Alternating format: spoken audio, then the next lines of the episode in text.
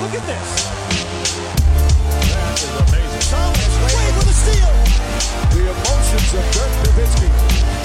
What he's always dreamed of. Hoping to have another chance after the bitter loss in 2006. Watch this play.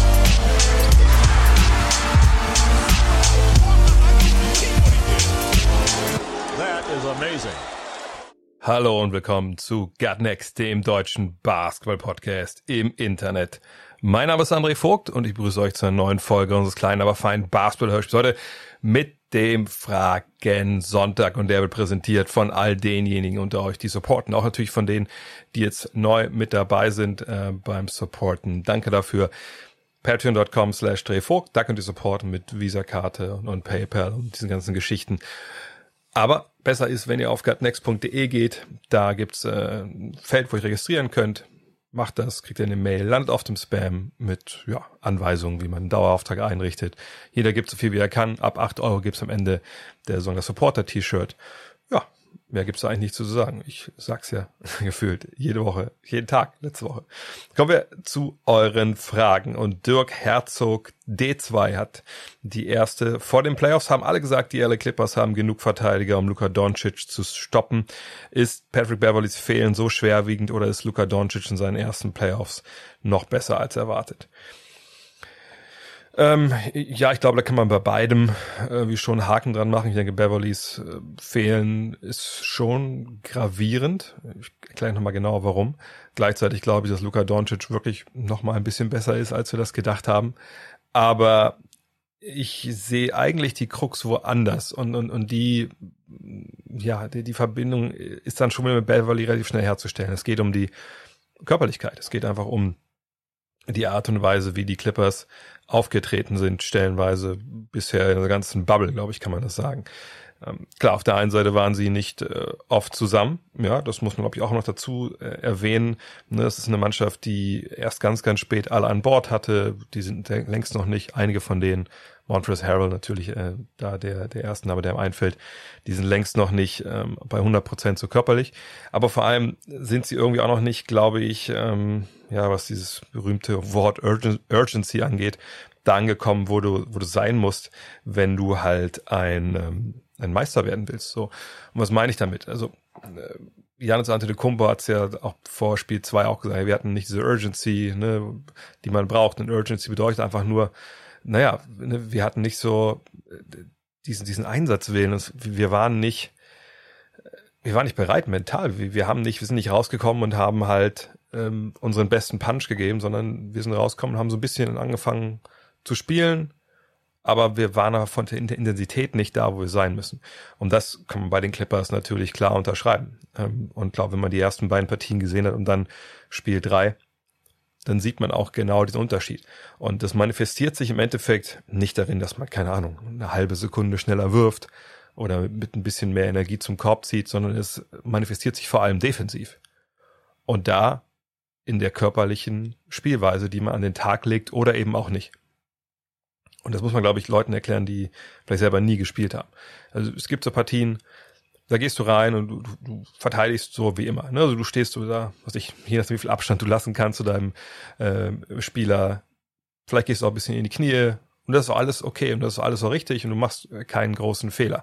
Aber dann bewegt sich der Spieler vielleicht die Zone, er cuttet oder so und du läufst so neben dem her und dann kriegt er den Ball und dann nimmst du ja Körperkontakt auf. Und das ist alles irgendwie okay, aber es ist nicht so intensiv, wie es sein müsste, wenn du auf einem Niveau spielen willst, wo du Meister werden willst oder wo du unbedingt dieses Spiel gewinnen willst. Und normalerweise halte ich nichts von diesem Satz, naja, hat man gemerkt, die wollten das mehr als die anderen, aber in dem Fall stimmt es auch. Äh, stimmt es vor allem einfach, weil es sich da manifestiert. Denn wenn wir jetzt mal die gleiche Szene nochmal betrachten und dann eben bei einer Mannschaft, die diese Urgency, diese Intensität halt hat, dann bist du nah an deinem Gegenspieler ran, du, du spielst die nice, also du versuchst ihn zuzumachen, dass er den Ball nicht bekommt, wenn das angesagt ist in der Situation. Auf jeden Fall bist du in seinem Komfort, Komfortbereich. So, dann fängt er den Ball, du bist da, ne, du bist, du bist heiß, du bewegst dich, ne, du, du zeigst dich als Verteidiger, ne, du lässt ihn spüren, dass du da bist und hältst nicht nur einen Meter Abstand und sagst, ja mal gucken, was du jetzt machst. Wenn er dann durch die Zone zieht, dann bumpst du ihn. Das heißt, ne, wenn der da reingehen will und einfach durchschneiden, dann stellst du deinen Körper da rein, dass er ihn nicht gegenläuft. So wenn er um, um Blöcke läuft, dann kämpfst du durch diesen Block.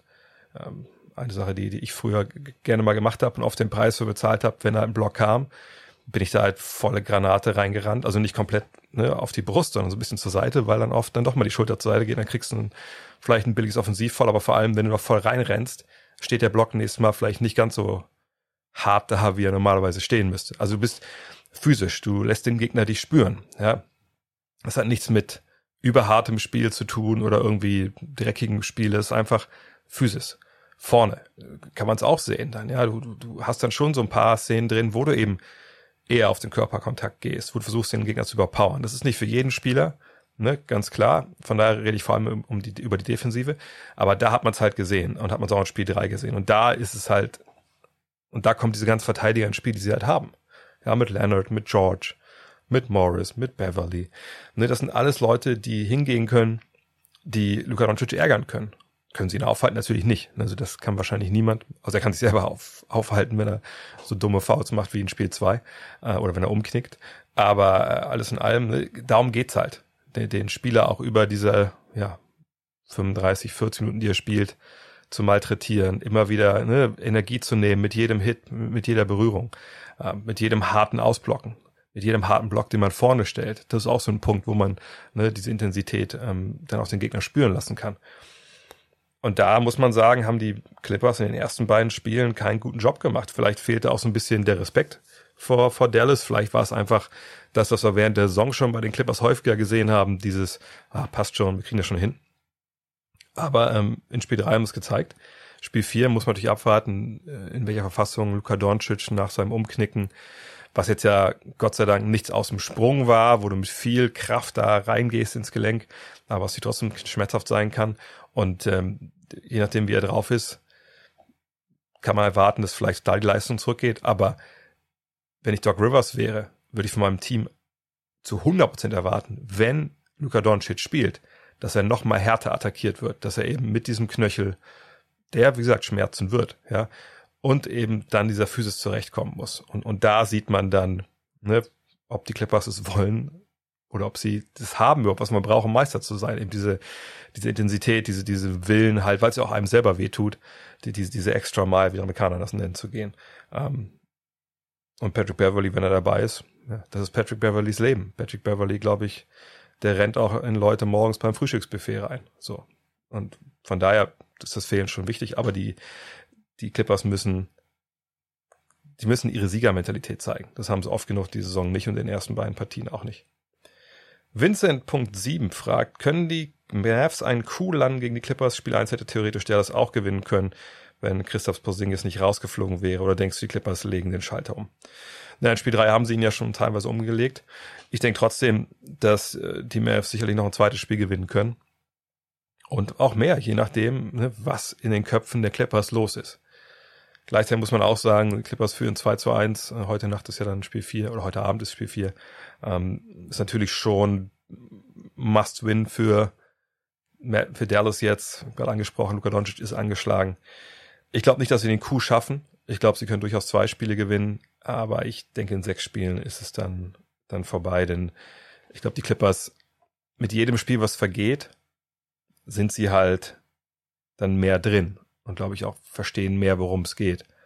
Kommt dann nochmal hinzu, natürlich die ganze Geschichte ohne Zuschauer, ja, ne, man muss diesen Motor selber finden. Und ich habe das, glaube ich, auch mit, habe ich das mit Alex Vogel, haben wir das besprochen gehabt in der, in der Preseason, ich weiß gar nicht. Genau, nee, wir haben es besprochen, genau, wir haben es besprochen bei unserer The Zone Social Facebook Live Geschichte da zum, zum Saison, äh, zum Bubble-Beginn, dass ich meinte, okay, wenn du gegen Clippers spielst, dann am besten in der ersten Runde, weil ne, da sind sie vielleicht noch nicht so richtig drin und das, das zeigt sich jetzt. Aber damit die Mavs jetzt wirklich da diese Serie gewinnen, dann müsste wahrscheinlich schon auf Seiten der Clippers die eine oder andere Verletzung kommen. Mukjil fragt, wenn Boban Marjanovic spielt, legt er in seinen wenigen Minuten meist ganz gute Zahlen auf. Dennoch heißt es häufig, dass er gegen viele Gegner nicht, nicht bzw. kaum spielbar ist. Woran liegt das? Mangelnde Schnelligkeit oder ist es in vielen Systemen einfach nur schwer, ihn zu integrieren? Die Systeme ist gar nicht das Ding. Es kommt darauf an, gegen wen er dann spielt. Ähm, denn er ist natürlich ein einer der wenigen Basketballer auf dem Feld, der nicht switchable ist. Also du kannst nicht sagen, boah, jetzt nimmst du mal einen Power Forward, nimmst du mal einen Dreier oder einen Zweier oder einen Einser. Das geht halt nicht. Er ist ein Center-Verteidiger ne, mit seiner Länge. mit seiner Statur, das ist dann auch so und das soll ja auch so sein. Es ist ja auch ein Job, den er überragend gut macht. Und wenn ihr mal gesehen habt, die, die ersten Partien, ähm, in der Regel bringt Rick Carlisle ihn, wenn es gegen Montrezl Harrell geht. Warum? Montrezl Harrell ist nur ja, knapp zwei Meter eins und zwei Meter zwei, drei groß, je nachdem, wie viel Haare man da mitrechnet.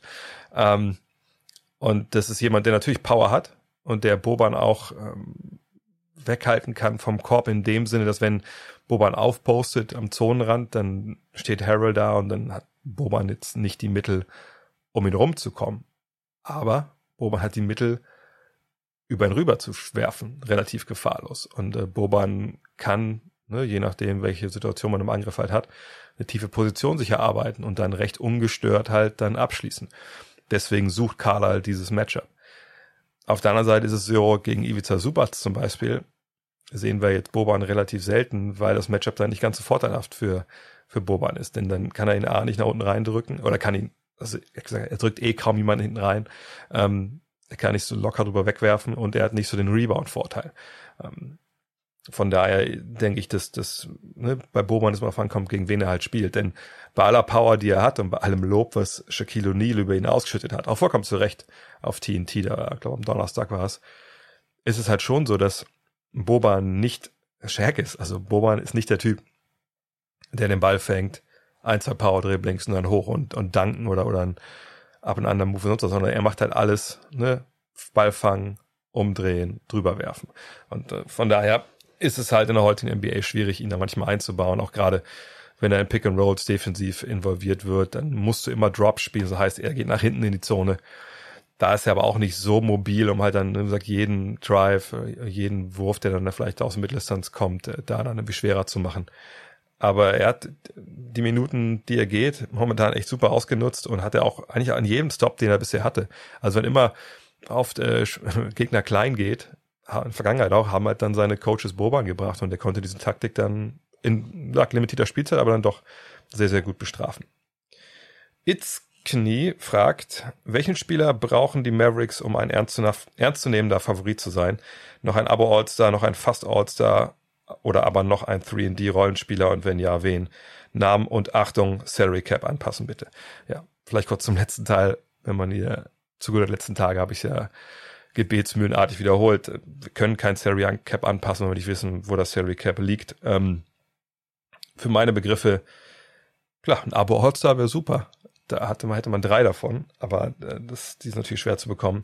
Nee, es, es ist auch, eigentlich macht das keinen Sinn, da diese Label Abo All-Star, fast All-Star raufzupacken, ähm, sondern es muss darum gehen, was derjenige halt kann. Tim Hardaway Jr. ist momentan so ähm, die Version dieses dritten Stars. Der hat eigentlich schon einiges von dem, was man halt will. Also 3D, denke ich, muss dieser Spieler drauf haben.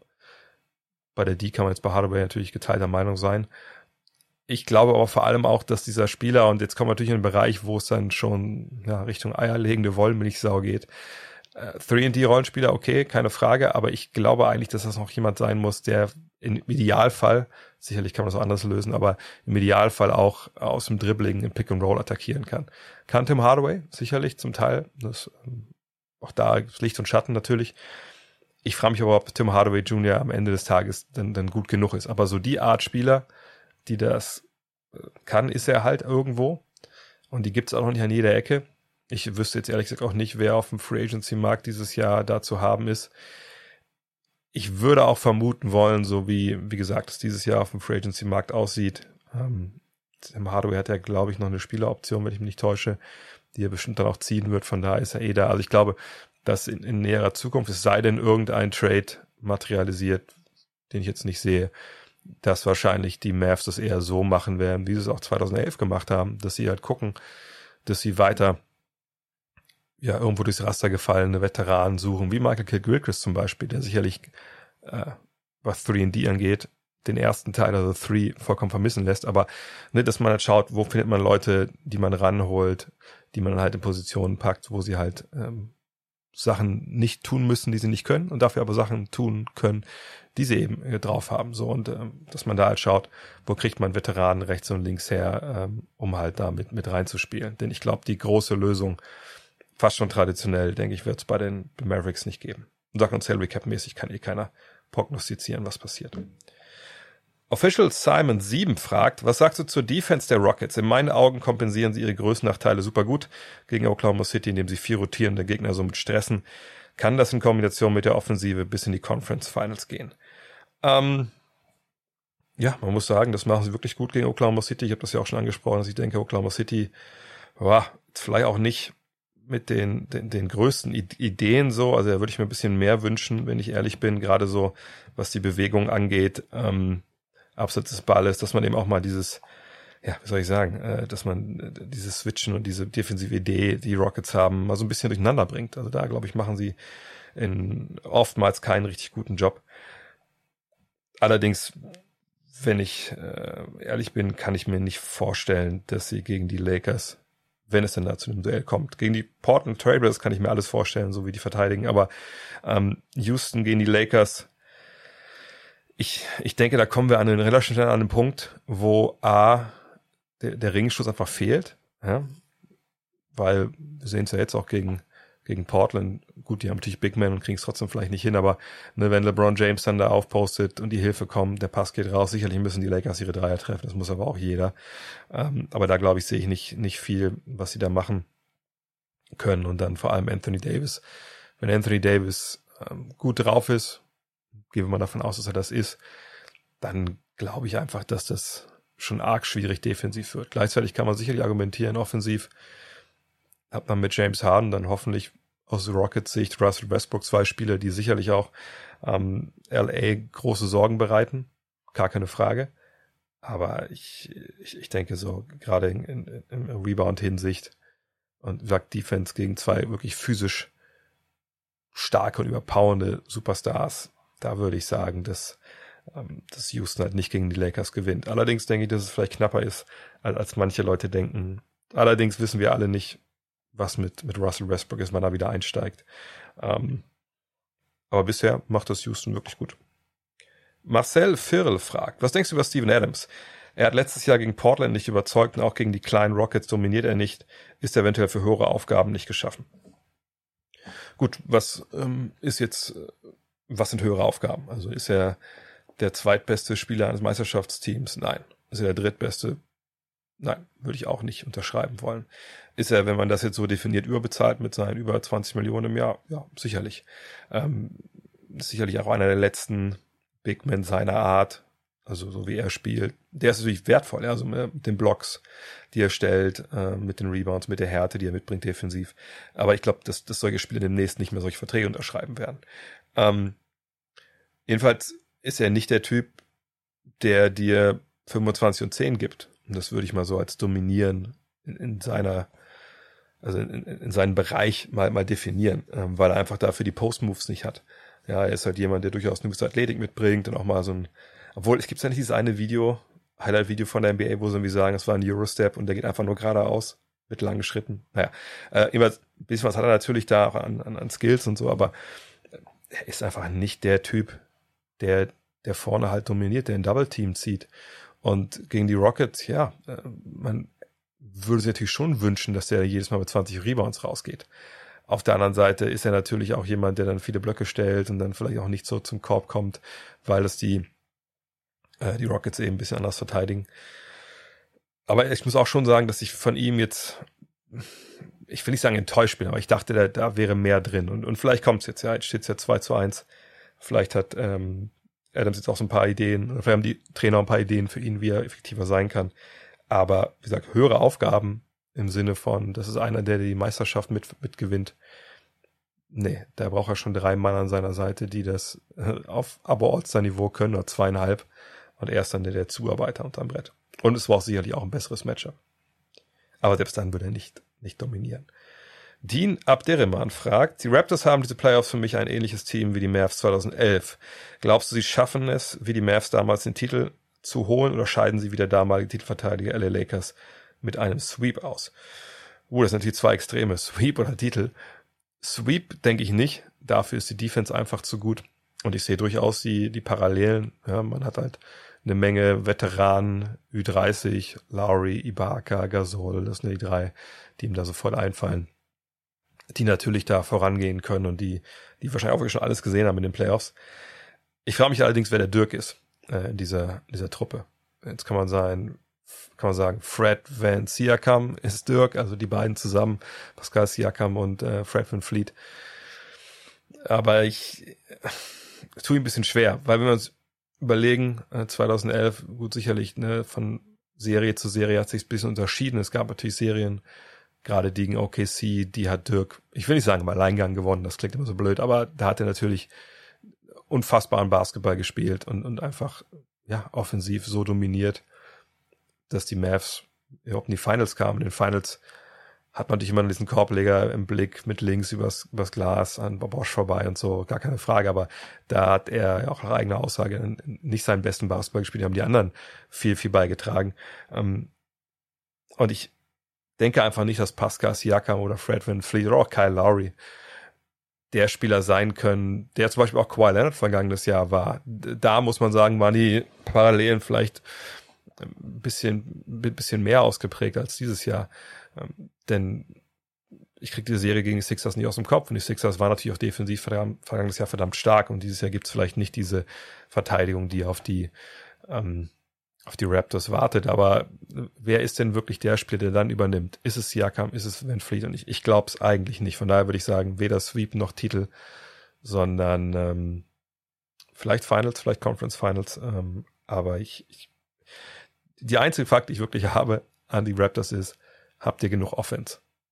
Und da müssen wir abwarten. Da ist jetzt die Serie gegen Brooklyn vielleicht nicht unbedingt der beste Gradmesser. Mr. Garage oder Mr. Garage fragt, glaubst du, LeBron James ist bereits über seinem Zenit oder hat er noch ein paar Jahre auf höchstem Niveau? Wen siehst du als Nachfolger, als der Superstar der Liga? Natürlich ist er über seinen Zenit. Also das ist ja auch, glaube ich, gar keine Frage. Also wäre auch ziemlich krass, wenn man jetzt überlegen würde, der Mann ist mit, mit was, mit 35 ähm, noch nicht auf seinem Zenit oder steht noch davor. Ähm, das wäre ja, also wäre ja unfassbar. Nein, also LeBron ist, auch da bietet sich vielleicht der Vergleich mit, mit 2011 mit, mit Dirk Nowitzki. Dirk Nowitzki hat 2011 nicht seinen besten Basketball gespielt. Ja, das kam ein paar Jahre vorher. Ja, ähm, das zum Beispiel seine, seine MVP-Saison war natürlich äh, grandios ähm, und von den Zahlen her natürlich besser als die 2011er. War ja vielleicht 2011 der bessere Basketball, ich weiß, es klingt paradox, also war vielleicht der bessere Basketball im Sinne von, dass er in bestimmten Situationen eine bessere Entscheidung getroffen hat oder abgezockter war und kühler, keine Ahnung. Das, das kann man vielleicht durchaus argumentieren. Aber über die ganze Saison gesehen, der die bessere Leistung hat natürlich damals gebracht. Und so ist bei LeBron natürlich auch, wenn man allein mal Sachen ranzieht wie, wie Windshares oder PR. Sucht euch eure, eure Advanced Metric aus, die ihr, die ihr suchen wollt. Warp, äh, Box Plus Minus, dann äh, spricht das eigentlich eine relativ klare Sprache. Alles das von 2007, 8 bis 12, 13, das war sein Zenit. Und danach ging es dann, ja, ich will nicht sagen, in Sinkflug. Ja, man kann auch 13, 14 mitnehmen als ein Jahr, wo es richtig, richtig gut lief. Aber danach ist es dann halt, geht's in den Herbst der Karriere mit 29, 30 und das ist ja bei jedem so. Ähm, kann man natürlich auch sagen, gut, der hat auch Kyrie Irving seiner Seite gehabt und Kevin Love dann in Cleveland, der musste nicht so viel stemmen. Ja, ist alles richtig. Von mir aus könnte er auch noch die, die, die Prime oder den Zenit nach hinten raus verlängern, zwei, drei Jahre. Ähm, sicherlich war er auch gerade im Titeljahr damals der beste Spiel der Liga. Im Sinne, den Typen wolltest du an deiner Seite haben, wenn du um den Titel gespielt hast. Aber der Zenit, der ist halt schon länger überschritten. Das, das ist vollkommen klar. Ähm, von daher den Teil der Frage, vielleicht können wir ein bisschen rausnehmen. Hat er noch ein paar Jahre auf höchstem Niveau? Ja, die Frage ist aber auch da wieder, was ist höchstes Niveau? Ist höchstes Niveau das, dass er in seinen besten Jahren gespielt hat? Dann muss man sagen, nee, das wird er natürlich nicht mehr erreichen. Reden wir über das Niveau, was er jetzt hat, gerade, ja, in den letzten, sagen wir mal, ähm, drei, vier Jahren, dann würde ich sagen, ja. Also natürlich kommt es darauf an, wie so eine Mannschaft dann äh, aufgestellt ist. Aber wenn wir mal gucken, was er letzten, sagen wir letzten drei Jahre aufgelegt hat, das sind dieses Jahr in LA, das letzte Jahr, das vorletzte, also das dieses Jahr das vergangene Jahr in LA und das letzte Jahr in Cleveland, dann sind wir da so bei ja, 26 Punkten, sagen wir so 8, 7, 8 Rebounds, äh, 9 Assists, Wurfquoten aus dem Feld so von, von 50 Prozent und so 34, 33, 35 von der Dreierlinie. Ja, ich denke, das können wir weiterhin erwarten. Ich würde am ehesten erwarten, dass vielleicht die Punkte ein bisschen runtergehen. Aber da muss man, wie gesagt, mal gucken, wer bei ihm da spielt. Aber das wird auf jeden Fall noch ein paar Jahre drin sein. Ähm, ich denke, er ist auch clever genug mittlerweile, um sich in Spielen Auszeiten zu nehmen. Habe ich aber auch schon mal drüber gesprochen, ohne dass es aussieht, dass er sich eine Auszeit nimmt. Ähm, er treibt ja sehr cleveres, aktives Load-Management. Ähm, wenn es jetzt um, um Nachfolger als Superstar der Liga geht, gut, wen, also wen will man, wie will man das definieren? Eigentlich sind die Nachfolger ja schon da, wenn wir ehrlich sind. Die Nachfolger haben ja auch schon übernommen im Sinne von, dass sie in den in der MVP-Konversation sind und ihn auch dann schlagen. Also Janis Antetokounmpo ist derzeit wahrscheinlich der beste Basketballer der Liga und der wertvollste, weil ich denke, dass er auch dieses Jahr MVP Award gewinnen wird. Luka Doncic hat gerade angefangen und wird sicher nächstes Jahr nochmal viel ernsthafter in dieser Konversation sein. James Harden ist noch da. Äh, es gibt ein paar junge Leute, die vielleicht in den nächsten Jahren da hinkommen. Aber momentan muss man ganz klar sagen, ist Janis Antetokounmpo der Superstar der Liga. Vielleicht nicht in der Strahlkraft weltweit etc. pp. und nicht als Champion. Aber wenn es darum geht, wo zum Beispiel LeBron war, als er das Zepter so übernommen hat, ja, damals in Cleveland, ähm, in seiner ersten Runde da, da ist ungefähr Ante de Kumbo jetzt. Und wenn man damals argumentieren wollte, ähm, LeBron hat das Zepter von Kobe damals übernommen, dann kann man es, glaube ich, jetzt genauso argumentieren, dass Giannis das Zepter jetzt von, von LeBron übernommen hat. André Butscheike fragt, wie wirkt sich das, der geringe Reisestress auf die Qualität der Spiele in der Bubble aus? Und denkst du, die Regeneration von 24 Stunden zwischen den Spielen ist für die Topstars auf Dauer ausreichend? Das ist, spricht eine interessante ähm, Frage an und gleich, wir haben gleich noch eine andere dazu. Und zwar, jetzt wo wir eigentlich eine Menge Spiele schon gesehen haben, was, also wie, wie läuft es in der Bubble wirklich? Also wie, wie wirkt sich die Bubble auf die Leistung aus? Und da gibt's ja einige interessante Sachen. Also Offensiven funktionieren ja augenscheinlich extrem gut, bis auf einige dann einzelne Ausreißer nach unten. Dreier fallen extrem gut. Die Defensive scheint oft, Stichwort Clippers jetzt auch mal in dem Fall, Probleme zu haben, ne, so ein, ja, das Level zu erreichen, was man vielleicht normalerweise hat in Sachen Intensität. Das kann man sicherlich alles auf ja, mangelnde Zuschauer zurückführen zum einen, ja, ist weniger Stress, wenn man auf dem Feld steht, ist weniger Push auch vielleicht für das jeweilige Heimteam, wenn wir jetzt über die Defensive sprechen. Ich denke, der Reisestress, der fehlt, ist ähm, auf jeden Fall vorteilhaft. Auf der anderen Seite kommen wir gleich zu, spielt man natürlich alle 24 Stunden. Ähm, ich, ich denke, dass alles in allem ist es wahrscheinlich ein bisschen stressiger, als alle 24 Stunden ran zu, oder alle 48 Stunden ran zu müssen. Ähm, aber ich glaube, dass der Reisestress nicht da ist, dass man quasi direkt in sein Hotel geht, dass man einfach kurze Wege hat, dass man auch nur an Basketball denkt, sicherlich, ne? Alle haben Familien und FaceTime etc. pp. Aber es gibt halt kein, keine Ablenkung, außer jetzt mal angeln zu gehen oder so. Ich glaube, dass wir deswegen höhere Trefferquoten sehen im Angriff, ne? Und äh, einfach auch, auch Defensen ohne den, den Druck von den eigenen Fans, die vielleicht ein bisschen, bisschen weniger performen. Ähm, aber auf Dauer wird jetzt, dass man jetzt so oft spielt, glaube ich, nicht das große Problem sein, denn wir kommen jetzt ja in die zweite Runde. Da wird das, wenn ich mich jetzt nicht ganz täusche, ein bisschen entspannter werden. Aber nageln wir jetzt nicht drauf fest, das muss ich nochmal nachgucken, gleich nebenbei. Ähm, und die Topstars sind da sowieso in einer super Verfassung. Also ich, ich mache mir jetzt keine Sorgen, dass wir jetzt an dem Punkt äh, an, an Verletzungen, Verletzungen auf einmal treffen, die, die durch Ermüdung stattfinden. Also das, das glaube ich eigentlich nicht, wenn ich, wenn ich ehrlich bin. Ähm, weil ich einfach denke, dass die Teams so gut drauf sind. Du hast nicht, du, hast so viel Zeit, was wenn du im Flieger irgendwo hinfliegen musst, hast du ja keine Zeit zu regenerieren im Flieger. So, ne? Du kannst dich nicht in ein Eisbad legen oder sowas, sonst was. Und das kannst du jetzt alles machen. Von daher würde ich sagen, dass das schon okay ist. Attila Gündurkdu fragt, ist es kein Problem für die Teams, alle zwei Tage ein Spiel zu haben oder muss das so gemacht werden, um die Saison nicht noch mehr in die Länge zu ziehen? Ich weiß, dass es keine Reisestrapazen gibt, aber manchmal ist es ja auch ganz gut, zwei Tage frei zu haben. Wie gesagt, wenn ich mich jetzt nicht ganz verguckt habe äh, für den Spielplan der zweiten Runde, dann wird das so sein. Da, ähm, und, und wie gesagt, aus all den Gründen, die ich gerade schon genannt habe, glaube ich das nicht, dass es ein Riesenproblem ist ähm, für die Spieler. Und vor allem darf man nicht vergessen, sie kamen ja auch nicht aus einer regulären Saison mit den Belastungen, die sich dann anhäufen in diese Playoffs rein, sondern sie kamen quasi nach einer ganzen Offseason in acht äh, Vorbereitungsspiele plus Scrimmages und dann in die Saison rein. Also eigentlich sollte man vermuten, dass sie so, was jetzt so das, das Körperliche angeht, vielleicht da stehen, wo man normalerweise im Dezember ist oder so. Ähm, von daher denke ich, dass es kein, kein großes Problem ist. Denn ich, ganz ehrlich, wenn es in die Playoffs geht, eine Menge Jungs spielen einfach dann mit, mit Verletzungen, die vielleicht auch gar nicht, gar nicht so klein sind und, und gehen da, glaube ich, auch ein größeres Risiko, als sie das momentan tun. Teasy 1992 fragt, was denkst du von TJ Warren? In den Seeding Games brannte er ja förmlich und in der Serie gegen die Heat sieht das nicht so aus. Meinst du, er kann ein Faktor werden, auch wenn man an die folgende Saison denkt? Mhm. Man muss, glaube ich, genau gucken, ähm, was TJ Warren da gemacht hat. Ähm, der Julius hatte ja auch ein schönes Video äh, über ihn gemacht. Ähm, ich hatte auch schon, glaube ich, letzte Woche über ihn gesprochen, habe auch zwei Spiele kommentiert. TJ Warren hatte auch einen unglaublichen Lauf in der Bubble. Hat ähm, natürlich Qualität. Ne, das war vorher was 18, 19 Punkte Scorer.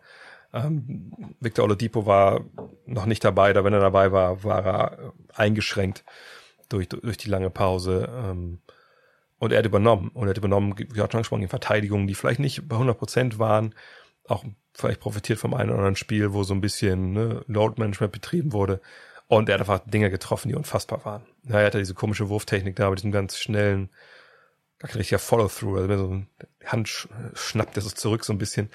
Ähm, und er hat, sagt Dinge gemacht, so Runner und so, die einfach, wow, also die, die, die, normal trifft er die nicht alle. So, und jetzt gab's halt diese Regression zur Mitte, wie es so schön heißt. Ähm, ich fand auch, dass er jetzt in der Offensive der Pacers nicht diese Waffe war, die immer wieder gesucht wurde. Ähm, ich weiß, das Spiel gegen die Lakers, äh, was ich kommentiert habe, da hat er ja im ersten Viertel einfach mega Feuerwerk abgebrannt und im zweiten Viertel dann, gut, er hat natürlich nicht durchgespielt, aber in den Minuten, wo er im Feld war, hat er den Ball auf einmal nicht mehr bekommen. So, und ich, ich glaube einfach, dass, dass diese Rolle für einen, dass der 30 auflegt, in der Offensive der Pacers gar nicht so gedacht ist. Es ist schon eine Offensive, die das alles so ein bisschen breiter halt fächert. Und wie gesagt, es ist nicht so, dass TJ Warren James Harden ist. Also das ist schon, da war schon ein bisschen, ich will nicht sagen Glück dabei, sondern einfach ne, glückliche Umstände, die diese, diese Explosion da befeuert haben. Aber auch wenn wir gucken in der im Bubble Game und auch in der, in der regulären Saison gegen Miami sah jedes Mal nicht wirklich gut aus. Ähm, die haben einfach auch die Verteidiger, Stichwort Jimmy Butler zum Beispiel, die ihm das Leben halt schwer machen. Und ähm, die ist, Miami ist für mich eine Mannschaft, die halt damit gut umgeht, dass da keine Fans da sind. Wenn ihr letzte Woche das Spiel der Heat gegen Indiana gesehen habt, äh, auch da gab es diese Ansprache von Eric Spurlster vor dem Spiel, ne, wo er ganz klar gesagt hat, ey Freunde, ihr müsst das Feuer hier mitbringen. Ne, es gibt keinen, der von außen euch dieses Feuer halt gibt. Und ich glaube, ähm, das zeigen sie auch gegen TJ Warren, der natürlich auch eine, eine Zielscheibe auf dem Rücken hat. Und ähm, ich denke, er müsste sein Spiel noch ein bisschen diversifizieren. Ja, er müsste auch vielleicht auch, man müsste mehr auf ihn setzen, auch in Indiana und die in andere Situationen vielleicht bringen, damit er wieder so 30 auflegt. Aber ich glaube nicht, dass Indiana dann eine bessere Mannschaft wäre, wenn die das äh, machen, weil, sagt TJ Warren, ist einer von, von zwei, drei Scorern, die sie haben und, und wenn es bei den Pacers richtig gut läuft nächstes Jahr, dann ist Victor Oladipo wieder der, der 25 Punkt, äh, Punkte plus, plus liefert. TJ Warren liefert zu und Malcolm Brocken ist dann so die, die dritte Kraft. Also so, das würde ich sagen. Ne? So soll es eigentlich laufen. Nils Kelevra fragt, bei den 76ers enttäuschte Joel Embiid insgesamt schon sehr, aber meiner Meinung nach auch Coach Brad Brown. Was hältst du von ihm warum haben sie als Team so eine doch sehr durchwachsene Saison gespielt? Bruder, jetzt, ich, alles kann man das gar nicht jetzt hier in einem Podcast beantworten. Ähm, ich denke, Embiid über die Saison gesehen finde ich schon enttäuschend. Ja, war für mich einer, wo ich dachte, ey, das wird, der wird dieser der MVP, der das Licht gesehen. Jetzt endlich, ne, kommt fit in die Saison, gibt Vollgas. Ist nicht so passiert, wie es hätte passieren sollen. Ähm, jetzt kann man ihm, glaube ich, relativ wenig Vorwürfe machen, offensiv. Defensiv, ja, weiß ich nicht. Ähm, vielleicht ab und an anderen Stelle schon, aber alles in allem denke ich, dass er natürlich auch gerade nach der am Ausfall von Ben Simmons, das, das ja, lastet schon ein bisschen, bisschen viel auf seinen Schultern. Gleichzeitig ist es auch so, dass ich denke, dass diese, dieser Kader, der zusammengestellt wurde, da natürlich einer ist, der, der nach wie vor große Fragen aufwirft, passen Simmons und Embiid zusammen. Ich denke, man hätte da bessere Lösungen finden können. Dann kommt man natürlich zwangsläufig zum Trainer Brad Brown. Hat er die richtigen Ideen gehabt? Ich glaube nicht. Tobias Harris, Al Horford verdienen eine Menge Geld, bringen relativ wenig Leistung. Liegt das am System? Liegt das an den Spielern? Da liegt die Wahrheit sicherlich in der Mitte. Das wird auf jeden Fall eine super interessante Offseason, vor allem wenn sie jetzt dann schnell rausfliegen, vielleicht sogar mit einem Sweep gegen Boston, dann kann man sich vorstellen, dass vielleicht auch wirklich in Philadelphia da einiges überdacht wird, neuer Coach, neuer GM, vielleicht ein Trade von Ben Simmons, das würde aber sicherlich, oder von Joel Embiid, das würde sicherlich dann der neue GM äh, dann verantworten und nicht der alte Elton Brand. Ich finde, in Philly hat man, ja, ich will nicht sagen, hat wenig richtig gemacht. Ich war vor der Saison eigentlich ein Fan von der ersten fünf, weil ich dachte, das, das passt schon zusammen mit Horford auch so als Ersatz, wenn Embiid mal wieder länger ausfällt. Aber ich dachte auch, dass sie ein bisschen andere offensive Ideen haben. Und wahrscheinlich habe ich auch Tobias Harris irgendwie überschätzt, der jetzt ja nicht so sagt, die Leistung gebracht hat. Ich bin gespannt. Philly ist für mich die große in, Inkonstante, die große Unbekannte, wollte ich sagen. Der große Unbekannte in dieser Offseason. Wollen sie das Team sprengen? Wenn ja, dann kommt eine Menge Bewegung, glaube ich, in den, in den Spielermarkt. Lionel Iniesta 568 fragt, da ja die unteren Teams Monate nicht wirklich spielen, Meinst du, schadet dem Spiel von Spielern wie Steph Curry, Clay und Co. nachhaltig? Gemeint sind natürlich die acht Teams, die nicht in der Bubble sind und die ja jetzt so in so quasi so Mikroblasen spielen, trainieren sollen, zumindest freiwilliger Basis. Naja, diese, diese Teams, äh, es wird Spielern schon schaden. Ich glaube nicht, dass es jetzt unbedingt die drei oder die beiden Spieler sind, äh, Steph Curry, Clay Thompson. Ähm, ich glaube, es sind eher die, die Youngster, ne, die natürlich jedes Pflichtspiel, was die haben, ist wichtig in deren Entwicklung. Für die ist es halt ziemlich bitter. Ähm, also alle, die so in einem ersten, zweiten Jahr sind, vielleicht sogar noch im dritten Jahr, das sind Spieler, wo man sagen muss, ja, denen tut es natürlich nicht gut, wenn die so lange draußen sind. Frage ist, wie gut kriegen das die Mannschaften jetzt hin, dass sie ja in diesen Trainingslagern auch irgendwie was Kompetitives hinbekommen. Das wird wirklich nicht leicht sein. Jemand wie sind wir mal in Chicago, so Wendell Carter Jr. zum Beispiel oder ähm, Kobe White, die, die brauchen natürlich Spiele. Die, ne? Also deswegen hatten wir auch eine Summer League normalerweise mit, mit junge Profis, Erstjahres-, Zweitjahres-Profis, ne, was zu tun haben und Basketballspiele absolvieren können. Ähm, mal gucken, gegen wen die dann antreten können in ihren Mikro-Bubbles. Aber allein 5 gegen 5 zu gehen mit Coaches, das, das wird schon, das wird schon ein bisschen was bringen, aber, aber nachhaltig schaden den Veteranen wird das nicht. Leonard Krönes fragt, wo siehst du DeMar Rosen in der nächsten Saison? Weiter bei den Spurs wegen seiner Spieleroption oder ein neues Team? Zu welchen Teams würde er am besten passen? Welches Team könnte ihr am besten gebrauchen? Ich glaube, das kann man relativ schnell abhandeln. Also ich, ich sehe eigentlich keine wirkliche, kein wirkliches Szenario, wo er nicht diese Spieleroption nimmt. Denn es ist eine Menge Geld. Ähm, für ihn sind über 20 Millionen ich glaube nicht, dass er das kriegt in diesem Markt. Ja, wenn ihr die Rapid Reaction mit Dean Walle von vorletzte Woche gehört habt. Ne, also die Agenturen raten ihren Klienten jetzt eh schon dazu, Einjahresverträge zu nehmen. Er hat quasi einen Einjahresvertrag. Klar, normalerweise geht man aus diesem Vertrag dann raus, weil man sagt, ey, dann kann ich halt trotzdem drei oder vier unterschreiben, dann habe ich eine größere Sicherheit als dieses eine Jahr für 20 Millionen. Aber das gibt der Markt momentan für meine Begriffe nicht her, weil die Teams einfach nicht wissen, mit wie viel Geld können sie planen. Kommen nächstes Jahr denn Fans in die Halle? Wenn ja, wie viel? Von daher, nein, nein, ich bin mir relativ sicher, dass er da bleibt. Und ich denke, so wie die Spurs vergangenes Jahr Offense aufgezogen haben und auch jetzt in der Bubble mit ihm als Power Forward, das ist, glaube ich, dann auch eine sehr, sehr gute Situation für ihn. Yannick Ronny fragt, glaubst du, Cameron Anthony könnte nächste Saison nochmal der dritte Star-Player in einem Team werden, zum Beispiel den Lakers? ist ja immerhin ein Freund von LeBron James. Jetzt hat er ja eine Saison bewiesen, dass er erst noch drauf hat zu scoren. Naja, aber das war ja nie die Frage. Also ich glaube, bei Kamala Anthony müssen wir nochmal klar sagen, was die Problematik war. Er hatte keinen Job zu Beginn, nicht weil Leute nicht gedacht haben, der weiß nicht, wo der Korb hängt und wirft den da nicht rein, sondern weil sie nicht wussten, was erwartet Camelo Anthony für eine Rolle bei unserer Mannschaft. Ist er damit okay, wenn er halt die dritte, vierte Option ist, ja, je nachdem, wie dein Team halt aufgebaut ist, kann er defensiv genug beitragen, dass er, dass er haltbar ist. Ne? Ist er jemand, der mit verringerter Spielzeit klarkommt? Ist er jemand, der sich an die Dreierlinie stellt und, und, und wirft und auch ein bisschen moderneren Basketball spielt? Und, und ne? kommt er damit klar? Oder will er hier erste Option sein, zweite Option sein? Will er dribbeln und auf den Boden gucken und dann werfen. So.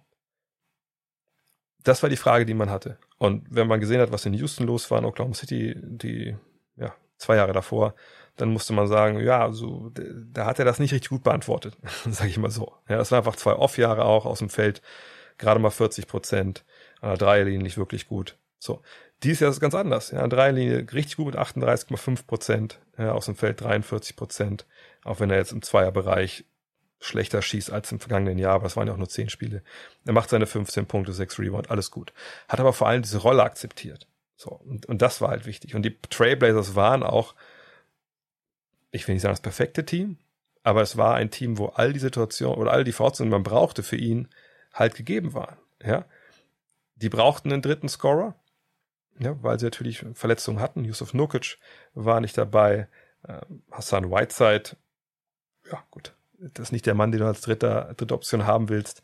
Äh, Rodney Hood war verletzt irgendwann und äh, ja, da passte Cameron Anthony super mit rein. Außerdem hat er dann natürlich auch jetzt in der Bubble mit, mit Nurkic und mit Zach Collins, bis der sich ja verletzt hat, auch zwei Jungs an seiner Seite, die dann auch viel, also den Ring beschützt haben. Trotzdem war die, offen, die Defensive natürlich eine Katastrophe, was auch mit seiner Schuld war. Sicherlich nicht, nicht alleine schuld, aber er, ne, er ist nicht, dass er da jetzt das richtig rausgerissen hat. Und so hat das alles gepasst. Nur, das ist Portland, eine Mannschaft, die jetzt in die Playoffs gekommen ist, wo wir auch ganz klar sehen, naja, und das wäre jetzt auch nicht großartig anders gewesen. Gut, die wären jetzt nicht gegen gegen jedes Team mit, mit fliegenden Fahnen untergegangen in den Playoffs, das nicht. Aber das ist halt keine Mannschaft, die du in den Conference Finals siehst. So, dafür ist die Defensive einfach viel, viel zu schwach. Und ähm, Cameron Anthony ist auch 35 Jahre jetzt. Wenn die Lakers ihn als dritten Mann haben würden, als dritten Star, dann sage ich euch, werden die Lakers nächstes Jahr wahrscheinlich auch nicht Meister.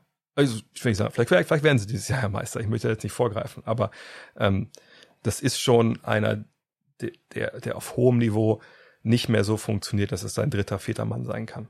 Das war auch vor der Saison schon klar. Es ging aber eigentlich um ganz was anderes. Und äh, Buddy hin oder her, wenn das gute Buddies gewesen sind und das vor Business geht, dann hätte er ja dieses Jahr schon in, in LA gespielt. Er, er lag ja darum. Ich würde sogar argumentieren wollen, dass die Lakers ihn ganz gut gebrauchen könnten. Nur spricht auch Bände, dass sie ihn nicht verpflichtet haben. So.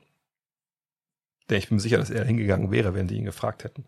Aber dritter Starplayer, nein, das war auch vor der Saison schon klar, dass das nicht mehr sein kann. Nicht bei einer Mannschaft, die die, die Ambitionen hat. Erik Kadies fragt, wie bewertest du die Leistung in der Bubble von Isaac Bonga und Mo Wagner? Äh, würde ich ein bisschen unterschiedlich bewerten wollen. Auf der einen Seite ähm, Isaac Bonga, ich glaube, der hat genau das gebracht, was er auch vor der Bubble gebracht hat. Ist jemand, der sich über seine Defense definiert natürlich, der da einfach wirklich, ja, wie gesagt, auch, auch zurecht startet in der Mannschaft, die Probleme hat natürlich, keine Frage. Ne, das ist auf dem Flügel, da, da kommt da relativ wenig. Aber einer, der wirklich ne, dahin gegangen ist, hat seine Sachen genutzt, ja, acht Punkte, fünf Rebounds, zwei Assists, ein Steal, 44 Prozent aus dem Feld, Dreier fiel gar nicht mit 18,8, das war natürlich nachteilig. Aber das war das, was er vorher gebracht hat und von daher würde ich sagen. Das war so Paar für den Kurs, wie die Golfer sagen. Das war okay. Bei Moritz denke ich, dass er sicherlich, da werde ich auch sicher mal fragen, dann, wenn wir uns im, im, in Berlin irgendwann demnächst mal treffen. Ich würde sagen, dass er wahrscheinlich ein bisschen, bisschen enttäuscht ist, glaube ich, von, von seiner Leistung. Also würde ich vermuten, ähm, weil es, es viele Spiele gab, wo er offensiv irgendwie gar nicht, gar nicht reinkam. Mit waren es so fünf Punkte. 5,1 äh, Punkte, 3,4 Rebounds, 0,9 Assists, 0,8 Steals, 36,8 Prozent aus dem Feld und 15,4 Prozent von der Dreierlinie. Gab wirklich kein Spiel, wo er äh, einfach mal wirklich gefühlt hat, auch von der Dreierlinie. Klar, Oklahoma City da 12 Punkte aufgelegt. Aber ich, ich glaube, bei ihm war das einfach ein Ding, wo einfach irgendwie ging es, ging nix. Ich würde gerne wissen auch von ihm, warum das so war. Ähm, von da bei ihm, ja, ich will nicht sagen, war eine verlorene Zeit, ist auf jeden Fall nicht. Immer wenn die jungen, jungen Jungs spielen können, ist es wichtig und richtig. Aber es war wahrscheinlich bei ihm einfach so ein Ding, wo er jetzt Ende auch sagt, Mensch, okay, woran muss ich arbeiten, woran lag's? Und, und da wird er, glaube ich, jetzt auch dann direkt, direkt rangehen. Steph Miller fragt, im häufig erwähnten Podcast von JJ Reddick hat vor ein paar Tagen Damien Lillard einen Kommentar gebracht, der mich zum Nachdenken anregte. Er behauptete, dass heutzutage junge Spieler in der NBA eher mit Zocken einer Konsole beschäftigt sind, als in ihrer Freizeit mit Basketball zu beschäftigen. Er geht daher davon aus, dass Spieler wie er, die den Sport nicht nur auf, sondern auch neben dem Court leben, länger gut performen können. Dwayne Wade erwähnte ein paar Wochen zuvor etwas ähnliches zum Thema Party und Alkohol in der NBA. Ist das deiner Meinung nach ein valider Trend? Ruhen sich Spieler gegebenenfalls zu sehr auf ihrem Talent aus und wird es in ein paar Jahren weniger passionierte Spieler mit extremem Verständnis geben? Mich würde da deine Meinung als Experte im Gaming und Basketball interessieren. Ja, Im Gaming bin ich nur, nur faszinierter Partizipateur, äh, aber sicherlich kein Experte. Ähm, jedenfalls, also als ich die Frage zum ersten Mal gelesen habe, dachte ich mir, okay, da sind wieder äh, relativ alte Männer, die noch nicht alt sind am Werk und, und urteilen vorschnell äh, über die nächste Generation, ohne vielleicht so ein bisschen den Kontext sich anzuschauen äh, in der Geschichte. Im zweiten Lesen dachte ich so, ja, aber ist das so? Ne, man ist ja selber auch alt und denkt, irgendwie solche Sachen stimmen vielleicht schon. Aber ich sag mal so, wenn man äh, The Last Dance gesehen hat, gleich in Folge 1 die Szene, oder ja, Szene nicht, also wo dann äh, Mike John erzählt, na, er kommt in ein Hotel, das Hotelzimmer, die ganze Mannschaft ist da von den Bulls und äh, ja, mit Koks und Alkohol und, und Frauen. Naja, also was vielleicht heute die Playstation war, war damals halt das Koks. So, wenn man es ganz über, überspitzt ausdrücken will. Was ich damit sagen will, ist, es ist natürlich auf der einen Seite so, dass man, glaube ich, ein besserer Basketballer oder generell Mannschaftssportler wird oder generell Sportler oder auch in seinem Beruf besser ist, wenn man sich mit einer Sache über Gebühr auseinandersetzt, wenn man jetzt wenn wir Basketball bleiben, das Spiel studiert, ja, guckt, wer kam vor einem, wie haben die das versucht zu lösen, was haben die vielleicht für Fehler gemacht, was haben die gut gemacht, was kann ich besser machen. So, das ist sicherlich eine Geschichte, die hilft die kann auf jeden Fall nicht schaden, denke ich. Auf der anderen Seite ähm, ist es halt auch so, ja, kann denn Damon Lillard beurteilen, ja, was seine jüngeren Mitspieler, ich denke, um die geht's ihm ja vor allem, was die alles so machen. Klar, wenn es Leute sind, die, ne, die kein Interesse haben an, an Basketball-Historie oder extra Arbeit und dann zocken sie lieber, ja gut. Früher sind sie dann vielleicht abends durch die Clubs getingelt oder haben sich tagsüber, was weiß ich, Mädels aufs Zimmer kommen lassen, keine Ahnung. So, ich, ich denke, das ist kein neues Phänomen, dass, dass manche das Ganze ernster nehmen als andere. Und ich bin mir relativ sicher, wenn man jetzt bei, bei Sports Illustrated im Vault guckt oder in anderen Online-Archiven von, von US-Zeitungen, wahrscheinlich sogar von, von deutschen Zeitungen, wenn es um Fußball geht, dass man Aussagen aus den 70ern, 80ern, 90ern und 2000ern findet, wo der jeweils nächsten Generation genau das gleiche vorgeworfen wird, nur eben mit anderen Dingen. Ja, ob es jetzt Gaming ist, Partys äh, oder sonst was. Von daher, ich denke nicht, dass es ein Trend ist, dass ähm, Kids jetzt keinen Bock haben auf Geschichte, dass die Millennials alle jetzt, ähm, wie gesagt, das nur im Hier und Jetzt leben und, und, und zocken wollen. Ähm, ich denke, das ist einfach Generationenkonflikt, der von Generation zu Generation weitergetragen und, und neu ausgefochten wird. Aber es bleibt immer wahr, dass wenn man sich mit seinem Sport ein bisschen mehr auseinandersetzt als andere, dass man da sicherlich einen Vorteil durch hat. Eins Herr Brummer fragt, bringt es der NBA mehr Geld, wenn es eine Serie, wenn eine Serie über mehr als vier Spiele geht, oder sind das feste Verträge, egal wie viele Spiele? Ähm, es ist nicht so ganz öffentlich, weil diese Verträge natürlich nicht in aller, allen Details öffentlich sind zwischen den Fernsehstationen und den, äh, der Liga. Aber wenn man sich so ein paar Pressemitteilungen angeschaut hat äh, und so ein bisschen zwischen den Zeilen liest, dann ist es eigentlich klar. Und das ist ja auch der einzige Weg, wie es eigentlich äh, gehen kann. Und der ist für meine Begriffe, das ist, äh, wenn, wenn die TV-Stationen mit der NBA verhandeln, dass es da um ja, eine Flatrate geht in dem Sinne. Also wenn die sagen, keine Ahnung, wir holen jetzt für, ich habe die Zahlen jetzt im Kopf, sagen wir mal, wir holen für, für fünf Jahre die Rechte und kriegt dafür zwei Milliarden Dollar. So. Dann ist das flat. So, dann kriegt ihr für alle Spiele, die wir zeigen dürfen, keine Ahnung, sagen wir mal, TNT zeigt über die ganze Saison, wie viele Spiele zeigen die, keine Ahnung, äh, sagen wir mal, fünf Spiele die Woche und wir zeigen zwei Playoff-Runden aus dem Osten, zwei aus dem Westen komplett. Wir dürfen uns die aussuchen. Wir zeigen die Eastern Conference Finals, äh, wir zeigen in der zweiten Runde zwei Serien und wir zeigen die, die Finals. Weil wir bei ABC sind, ne, ABC Finals, bla bla. dann ruft die NBA dafür x Euro auf, x Dollar auf. Und wie viele Spiele dann die verschiedenen Serien haben, ist der NBA in dem Sinne egal. Und ich, ich glaube auch nicht, dass die TV-Stationen dann nochmal extra äh, be bezahlen würden oder so für, für mehr Spiele. Denn das ist ja so, wenn man ehrlich ist, der einzige Punkt, wo die TV-Stationen noch mal ein bisschen mehr Geld rausholen können, wenn ihr versteht, was ich meine. Denn wenn ich diesen großen Block bezahlt habe für die ganzen Spiele und ich habe natürlich dann eine Mindestanzahl an Spielen, also ne, die Spiele eine regulären Song, die ich zeigen darf. Und dann, wenn man die Playoff-Serie mitnimmt, immer so sich immer vier Spiele, ähm, da habe ich dafür pro Spiel x Dollar bezahlt im Endeffekt für diese, ne, für diese Basisversion, sage ich mal.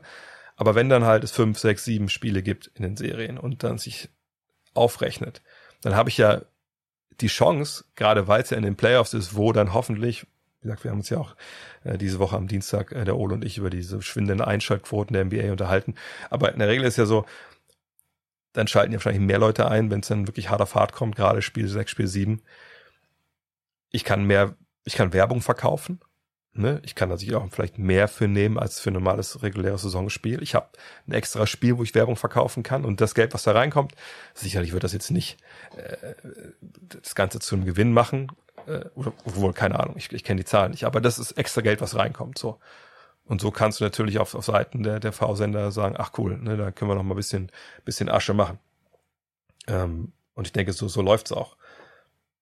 Kann natürlich auch sein, dass es da Klauseln gibt, wo dann irgendwie eine extra Spiele extra Geld kosten, aber ich, ich kann es mir einfach beim, beim allerbesten Willen nicht vorstellen. Weil ich nicht, nicht denke, dass sich TV-Stationen darauf dann äh, äh, großartig einlassen werden. Also von daher, ja. Robbes fragt, ähm, angeblich haben die Knicks Interesse an einem Trade für Donovan Mitchell. Siehst du da eine Möglichkeit, Option, dass die Jazz ihren Franchise-Player abgeben würden? Außerdem die Knicks nur an Draft-Position 8 kann das nicht sogar eine Chance sein, weil auf dem Rookie weniger Druck lastet. Donovan Mitchell nach New York, ich, äh, ich weiß nicht, wo solche Gerichte herkommen. Ähm, ich weiß aber, dass da sicherlich ein bisschen zu viel Alkohol im Spiel ist. Also das, ich, also fehlen ein bisschen die Worte. Ähm, die Knicks an achter Draft-Position. Ich glaube, normal hätten sie ja Nummer 7 gezogen. Die Lottery war ja am Dienstag. Ähm, naja, ich, also das ist eine Draft, wo es eh, wie gesagt, nach allem, was ich so lese, ich habe ja keine Zeit, um die ganzen Youngster zu scouten, ist es keine Draft, wo, wo wahrscheinlich ein Franchise-Player dabei ist. Wirklich, ähm, ob du nur an sieben oder acht gedraftet wirst, oder ist, glaube ich, relativ egal. In, also in New York ist immer Druck. Klar, wenn er Nummer eins wäre es vielleicht ein bisschen mehr, aber ich sag mal so, wenn du ein guter Spieler bist, dann ist der Druck dir auch irgendwo so ein bisschen egal. Von daher, ich glaube nicht, dass das eine riesige Chance sein wird. René Degenhardt. Mich würde mal interessieren, wie so eine typische NBA-Trainerkarriere aussieht. Also wie wird man Headcoach in der NBA? Gibt es ja auch, es gibt ja auch ein paar sehr junge Headcoaches zum Beispiel. Das ist mir gar nicht klar, wie das funktioniert, äh, würde mich mal aber sehr interessieren. Ich glaube, es gibt da keinen, keinen typischen Weg. Ähm, wie auch, also es gibt verschiedenste Wege, wie man da reinkommt. Es gibt, sagen wir mal, sagen wir mal bei Chris Fleming, jemand, der über gute Arbeit in Europa an Assistant, Assistant äh, Coach Stelle kommt, sich da jetzt empfiehlt und jetzt dann auch so zu so Bewerbungsgesprächen eingeladen wird und dann vielleicht auch mal den Job bekommt, einfach weil er gute Arbeit geleistet hat und sich eben hocharbeitet in der NBA. Dann gibt's Leute wie Eric Spurster, die anfangen als Videokoordinator in der Franchise und sich dann mit guter Arbeit, mit guter Analysen hocharbeiten bis auf den Cheftrainersessel. Es gibt College Coaches, die vielleicht über, über Highschool Engagements dann äh, sich hocharbeiten bis zu einem Head Coach in Division One College und dann durch ein paar paar gute Systeme, die sie laufen, sage ich mal, gute Menschenführung äh, sich empfehlen für einen Job in der NBA und dann Head Coach bekommen also da gibt's verschiedenste Wege. Es gibt ehemalige Spieler, die ja über Assistant-Jobs, ähm, vielleicht auch schon während der Spielzeit, während der letzten Karrierejahre sich so ein bisschen da mit auf die Bank setzen und, und schon erste Sachen aufsagen und dann eben, sag, auf der Bank nach vorne rutschen. Also da, da gibt's verschiedenste Geschichte, da gibt's eigentlich, eigentlich keinen, klar, keinen klaren Weg. Gibt doch jetzt keine Trainerlizenzen, die man macht oder sowas. Ähm, das ist ähm, in den USA einfach komplett anders. Wenn man jetzt guckt, Chauncey Billups kommt dann wahrscheinlich über, äh, wenn man den Gerüchten glauben darf, mit, mit Tai Lu, kommt er dann über einen Job als Fernsehexperte dann ja zu einem Trainer, also Assistant Coach äh, Job, war ja auch schon im Gespräch Head Coach Geschichten und ähm, von daher ja, da gibt's gibt's keinen keinen Ausbildungsweg. Pilo fragt, Bob Myers hat bei Vogue angekündigt, dass man nicht abgeneigt ist, den Draft-Pick zu traden. Welche realistischen Möglichkeiten siehst du, um den Kader in die Breite, in der Breite zu verstärken?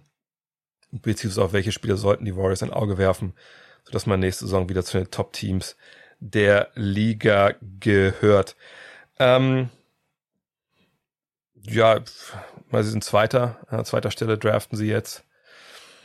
Mal gucken, wer dann, wer Nummer eins weggeht, das ist ja momentan nach allem, was man liest, noch nicht wirklich klar ich sehe natürlich mehrere Möglichkeiten. Man kann diesen Pick einfach machen und sagen, man, man nimmt jemanden, was ich, wie James Wiseman oder was weiß ich, wie man da nehmen will. Da gibt es ja eine Menge Namen.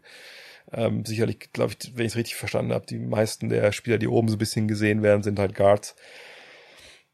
Also man kann natürlich Spieler nehmen und sagen, komm, wir haben eine super Kultur hier, wir haben einen super Trainerstab, wir, wir entwickeln den einfach. Würde natürlich dann wahrscheinlich ein bisschen dauern. Man könnte sagen, man tradet den Pick man hat zum Beispiel eine Trade Exception, man hat Andrew Wiggins, wenn man den mittraden will. Aber ich habe natürlich auch so ein paar Sachen jetzt gelesen, so, wo Leute irgendwie denken, dass da jetzt direkt ein Blockbuster-Trade kommt, wo ich immer denke, naja, also alles, was man liest über diese Draft ist, dass sie in NBA-Kreisen, was so die Scouts und General Manager angeht, dass dieser Jahrgang nicht hoch angesehen ist. Also, wie sollten dann die Warriors selbst mit dem zweiten Pick hingehen können und da irgendeinen Star für holen. Also ich habe auch gestern, glaube ich, auf der Hunderunde einen Podcast mit mit äh, Bill Simmons gehört, wo der von mal Bradley Beals Namen in den Raum geworfen hat, wo man sich denken muss, yo, also äh, nein, also nein, das wird einfach nicht funktionieren. Und wenn man dann sagt, ja gut, aber man kriegt mal Andrew Wiggins dazu, nein, schon mal doppelt nein. Also ich, ich glaube, dass wenn da was funktionieren sollte, dann wirklich nur, wenn man irgendwie andere Probleme zurücknimmt, finanziell, obwohl ich nicht weiß, wie viel größere finanzielle Probleme man, man haben kann als Andrew Wiggins. Der ist sicherlich, ne, ist ein junger Spieler, keine Frage. Und ähm, man kann sich sicherlich irgendwie schönreden und, und vielleicht auch selber für sich entscheiden, ey, wir, wir, wir drehen den um, ne? wir machen aus dem wirklich einen, einen guten Spieler, wir gucken, dass er seine, dass er sein Potenzial realisiert. Ja, da brauchst du aber eine verdammt große Portion an Glauben, denn dieser Vertrag läuft bis 2023 und zahlt ihm halt so im Schnitt 30 Millionen Dollar ab der kommenden Saison. Also ich, ich glaube nicht, dass man den wegkriegt mit so einem Zweitpick und, und, und selbst wenn man jetzt sagt, dann kriegt man auf sich dann zwei. Also selbst ich kann mir nicht vorstellen, ein Szenario, wo man dann mehrere Spieler bekommt, die äh, ne, im Vertrag, der Verträge alle so mies sind, dass das andere Team sagt, okay, die Verträge laufen länger und da haben wir ein bisschen mehr Flexibilität. Ich, ich denke einfach, dass da geht nichts. Also ich, und ich weiß auch nicht, wie man das halt sonst machen soll, weil ich denke, Curry, Thompson und Draymond Green, die sind unantastbar. Und danach kommen dann halt schon Spieler wie Kevon Looney und Jordan Poole, die verdienen vier Millionen und zwei Millionen im Jahr. Also ich, äh, nein, ich, ich, ich sehe einfach keinen Weg, wie man mit diesem Draft-Pick, es sei denn, es diese, diese Trade Exceptions und wirklich Geld sparen will, aber Trade Exceptions in der Regel bringen dem Team, was sie haben, gar nichts. Ähm, ich glaube nicht, dass sie da großartig was, was machen können. Aber dass sie zum, zu den Top-Teams nächstes Jahr gehören könnten, das ist ja auch so, glaube ich, äh, der Fall. Wenn die alle fit sind, dann ist das eine Mannschaft, die natürlich wieder äh, für Furore sorgen kann. Sicherlich nicht so wie damals, als sie das beste Team der Liga waren, aber auf jeden Fall ähm, sind sie da relativ nah wieder dran. Iggy Montana Flow fragt, falls die Lakers Meister werden sollten, bist du dann so ehrlich und gibst zu, dass du das nicht wolltest, dass sie es schaffen. Da war ja auch noch ein Smiley dahinter. Aber ich will die Frage trotzdem beantworten. Nö, mir ist es hundertprozentig Schnutz, piep egal, wer Meister wird.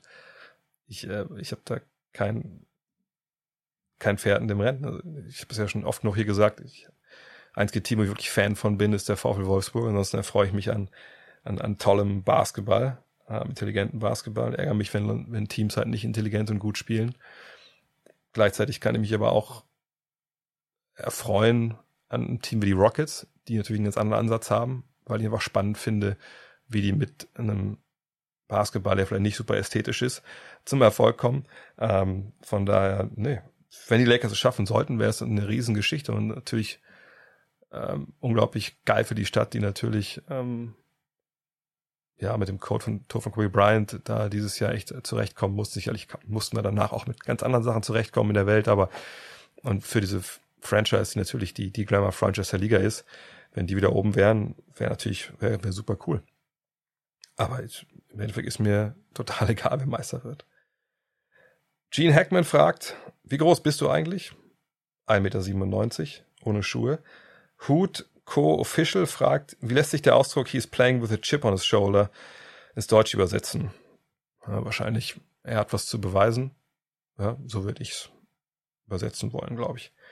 Gary fragt, wenn, wen von deinen alten Mitspielern oder Bekannten würdest du mitnehmen, wenn du bei The Big Three mitspielen müsstest? Ähm, habe ich lange überlegt vorhin, äh, weil ich äh, dachte, okay, Big Three. Wahrscheinlich ist es am sinnvollsten, wenn man so drei Flügel hat, äh, die, die werfen können, äh, ein bisschen zum Korb gehen können und auch eine gewisse Länge mitbringen, um defensiv nicht so ganz, ganz schlecht dazustehen. Ähm, von da habe ich mich für, für Walt McBride entschieden. Ähm, ehemaliger Spieler aus der zweiten Liga, erste Liga auch Hannover gespielt. Äh, das war so der Beste, mit dem ich zusammen gespielt habe, würde ich schon behaupten wollen. Ja, äh, war ja auch mal ganz frühen Zeiten mal so, als es noch so, so Pre-Rookie-Camps und sowas gab in der NBA, war auch bei den Pacers, glaube ich, damals.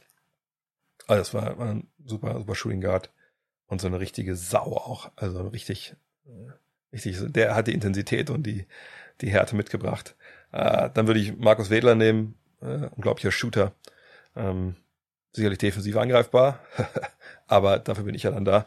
Ähm, denn ich kann dann so ein bisschen an die beiden die Bälle verteilen, kann verteidigen, ein bisschen rebounden. Das wäre dann so, so meine Aufgabe. Und vielleicht ab und zu mal einen Dreier werfen. Kevin Jean-Luc Genesepa fragt, was sagst du zu Kuros Wechsel von GameStar zu Game 2?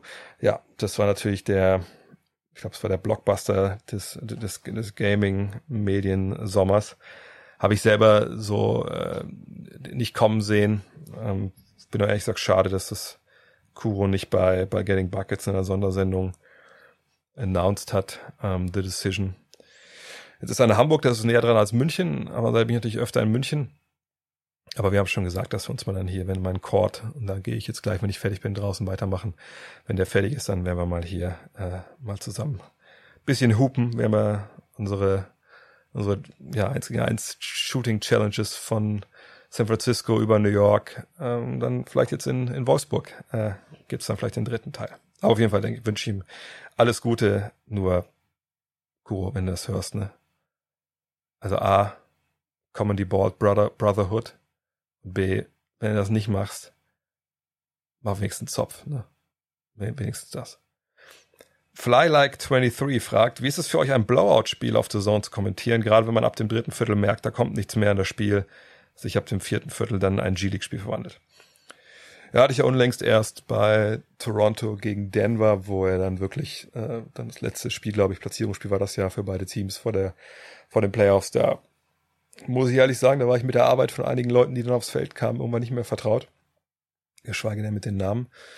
Ähm, ja, es ist äh, immer unterschiedlich. Aber unterschiedlich finde ich, mit, mit wem ich dann so kommentiere. Es ist natürlich dann schwer, manchmal, weil man so die Entscheidung treffen muss, bleiben wir jetzt am Spiel und kommentieren das einfach knallhart weiter, egal wie viel steht. Oder fängt man an, so ein bisschen, ich nenne das mal ein bisschen Storytime, einfach so ein bisschen was über Basketball zu erzählen, über die Teams nochmal, was so ein bisschen nach vorauszublicken. Das ist auch was, was ich mittlerweile auch ziemlich genau beobachte, wie das halt so die Kollegen in den USA machen, denn da gibt's natürlich, wenn man schaut, äh, diese, also wenn man jetzt nicht immer nur TNT und ESPN schaut, sondern eben auch die, die regionalen äh, Übertragungen, dann fällt da natürlich schon auf, dass es Kollegen ganz anders regeln. So, und äh, da gibt's halt die, die kommentieren, na, das Spiel weiter und gut ist. Und es gibt welche, die einfach dann mal andere Themen aufgreifen und so ein bisschen, auch ein bisschen launisch, äh, launig werden, so. Das ist ja auch okay. So, und ich finde, man muss so einen Mittelweg gehen. Es gibt natürlich Spiele, da, da, da wird man zu erzählig und dann merkt man manchmal gar nicht, ich hatte mit Martin Gräfe so eine Partie, ich glaube, Netz gegen Schlag mich tot, äh, zu Beginn der Bubble, wo es nicht wirklich knapp wurde, aber waren es nur noch so elf Punkte oder sowas.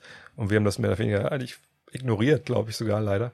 Da muss man natürlich ein bisschen aufpassen. Aber ich finde in der Regel, ähm, um den Leuten auch irgendwie das Zuschauen vielleicht ein bisschen zu versüßen, dass man durchaus auch dann vielleicht mal anfangen sollte, das, was man da sieht, so ein bisschen einzuordnen, nach vorne zu blicken, so gerade wenn danach die Playoffs kommen oder wenn es eine Partie ist, wo vielleicht auch dann noch andere Aufgaben demnächst anstehen. Ich finde es ein bisschen, ich finde es ist ein Mehrwert für den Zuschauer, wenn man das so ein bisschen einordnen kann und schon vorausblickt für beide Mannschaften und nicht dann sich krampfhaft an, am Play-by-Play -play festhält. Das denke ich, ähm, finde ich eigentlich besser. Gleichzeitig muss ich sagen, natürlich, wenn du dann da sitzt in den Auszeiten und ein Team ist mit 30, 40 vorne, dann denkst du auch so, oh Mann, ey. Oh Mann, das hätte er besser laufen können. Ähm, letzte Frage heute von Tome. Hast du schon Beutegeld gewonnen? Beziehungsweise was war das meiste Geld, was ihr an Geld geholt habt? Muss ich erklären, das ist äh, von äh, Warzone, klar, äh, Call of Duty. Ähm, da gibt es einen Modus mit, War, äh, mit Beutegeld, wo man Geld sammeln kann. Habe ich schon mal gewonnen, spiele ich aber, wenn überhaupt, nur um äh, mal zu versuchen, mit diesen roten Codekarten zu kommen, mal zum Bunker zu fahren, was noch nicht klappt hat wirklich. Ähm, oder einfach um Waffen ein bisschen auszuprobieren, die ich hochgelevelt habe, oder Waffen selber hochzuleveln. Aber sonst äh, spiele ich es eigentlich sehr, sehr selten. Spiele momentan eh wenig, wenn ich ehrlich bin. Da habe ich einfach den Kopf gerade nicht so zu. In diesem Sinne, das war's für heute. Äh, abschließend aber der Hinweis, wenn ihr supporten wollt, super, super gerne. Nächste Woche gibt's Rapid Reaction und es gibt am Dienstag, wenn alles funktioniert, einen neuen Gast. Nicht in Rapid Reaction, sondern in einem Premium-Podcast. Da geht's jetzt weiter. Sorry nochmal, dass die, die Preview-Podcast nicht kam, aber das, das war einfach, war einfach nicht drin. Ähm, aber es gibt jetzt weiter, ähm, wird auch Premium Podcast, Preview, also Premium, momentan ist ja Premium für alle, aber es wird auch äh, längere Podcasts, Vorschau-Podcasts geben neben der Rapid Reaction für die zweite Runde, für die, für die einzelnen Serien. Da geht alles ganz normal weiter. Ähm, lieber Supporter, ne, gutnext.de registrieren, läuft. Wenn ihr sagt, oh, kann ich noch anders supporten, weil richtig viel hören kann ich nicht, kein Problem. Planet Basketball 1 und 2, die Bücher, die ich mit Jan Hieronymi geschrieben habe, planetbasketball.de, da bekommt ihr die jeweils 20 Euro das Stück, was drin steht, wisst ihr, oder wenn nicht, guckt auf planetbasketball.de. In dem Sinne, euch noch einen schönen Sonntag, schöne Playoffs und dann hören wir uns nächste Woche wieder. Bis dann. Ciao.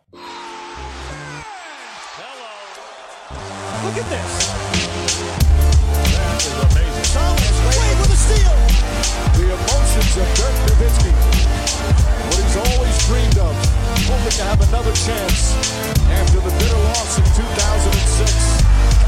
Watch this play.